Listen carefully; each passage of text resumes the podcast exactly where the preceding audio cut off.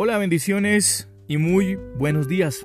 Bienvenidos a este pan de vida esta mañana. Gracias al Señor porque tenemos la oportunidad una vez más de mirar hacia el cielo y contemplar la misericordia nueva del Señor que nos cobija, que está para cada uno de nosotros hoy, sin falta. Salmos capítulo 8, verso 9. Oh Señor nuestro, cuán grande es tu nombre en toda la tierra. Y tengo que comenzar diciendo que conocer la teoría no es ni siquiera la mitad del 100%. A veces nos conformamos solo con conocer la teoría de algo, pero tener ese conocimiento es menos, mucho menos.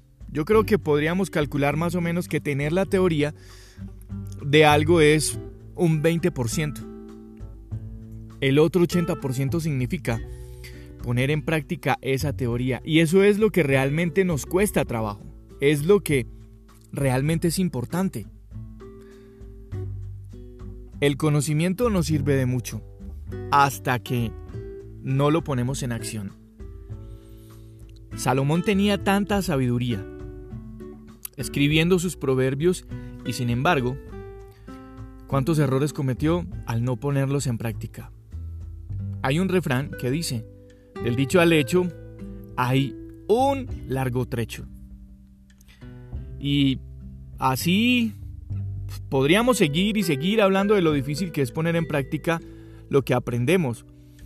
Pero el principal objetivo de hoy es abrir los ojos y meditar en este versículo cortico. ¿Qué tal si lo leemos nuevamente? Dice, oh Señor nuestro cuán grande es tu nombre en toda la tierra. La teoría es que el nombre del Señor es grande sobre toda la tierra. En otra traducción se utiliza el término imponente. Entonces tenemos que pensar, ¿cómo es posible que ante cualquier situación que se nos, eh, eh, que se nos presenta nosotros podamos olvidar este principio, que es bíblico, lo estamos leyendo ahí en el capítulo 8, versículo 9 de los Salmos. Y los problemas nos agobian, nos angustiamos, nos enojamos, y por eso hacemos todo incorrecto. La teoría es clarísima. El nombre del Señor es imponente. Ese mismo Dios es el Dios del que hablamos siempre acá en el pan de vida. Es del mismo que decimos que es el pan de vida.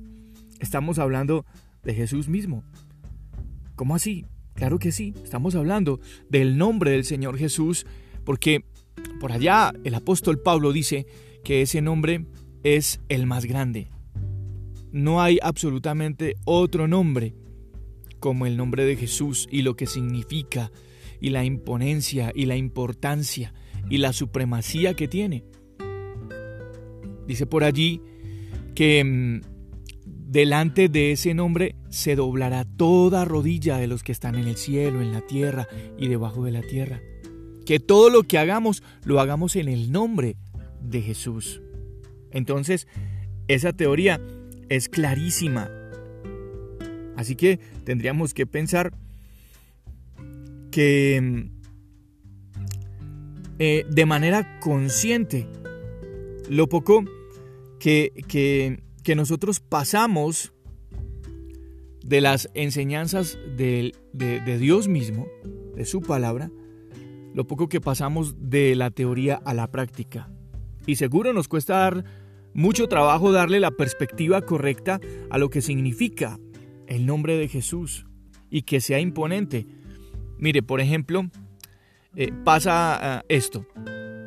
Eh, no hay una persona en el mundo que esté por encima de él. No hay situación que, que se presente o que esté fuera de su control. No hay una sola gota de lluvia que caiga sin que él lo permita. El viento no soplaría sin su permiso. Ahora piensa en tu problema, piensa en tu enfermedad, piensa en tu dificultad, piensa en lo que te quita la paz, Piensa en todas esas situaciones que te, posen, que te ponen a veces eh, em, a dudar, a pensar por qué hacer. ¿Por dónde, eh, por qué camino caminar? Piensa en todo eso. Y, pregúntate, ¿realmente tiene sentido mm, estar así, sentirme así?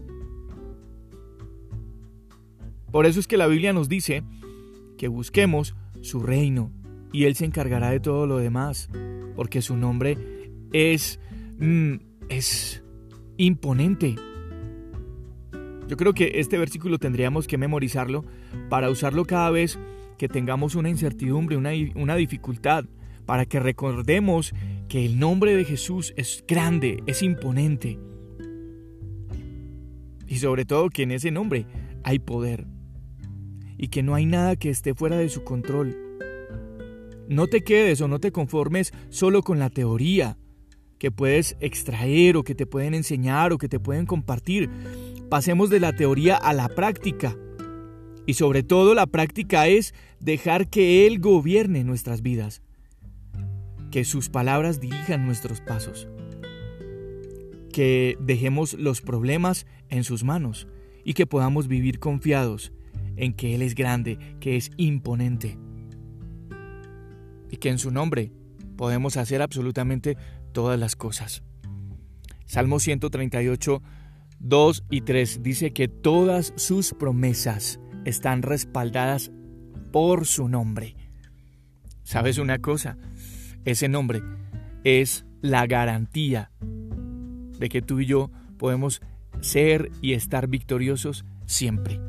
Yo soy Juan Carlos Piedraíta y este es el pan de vida.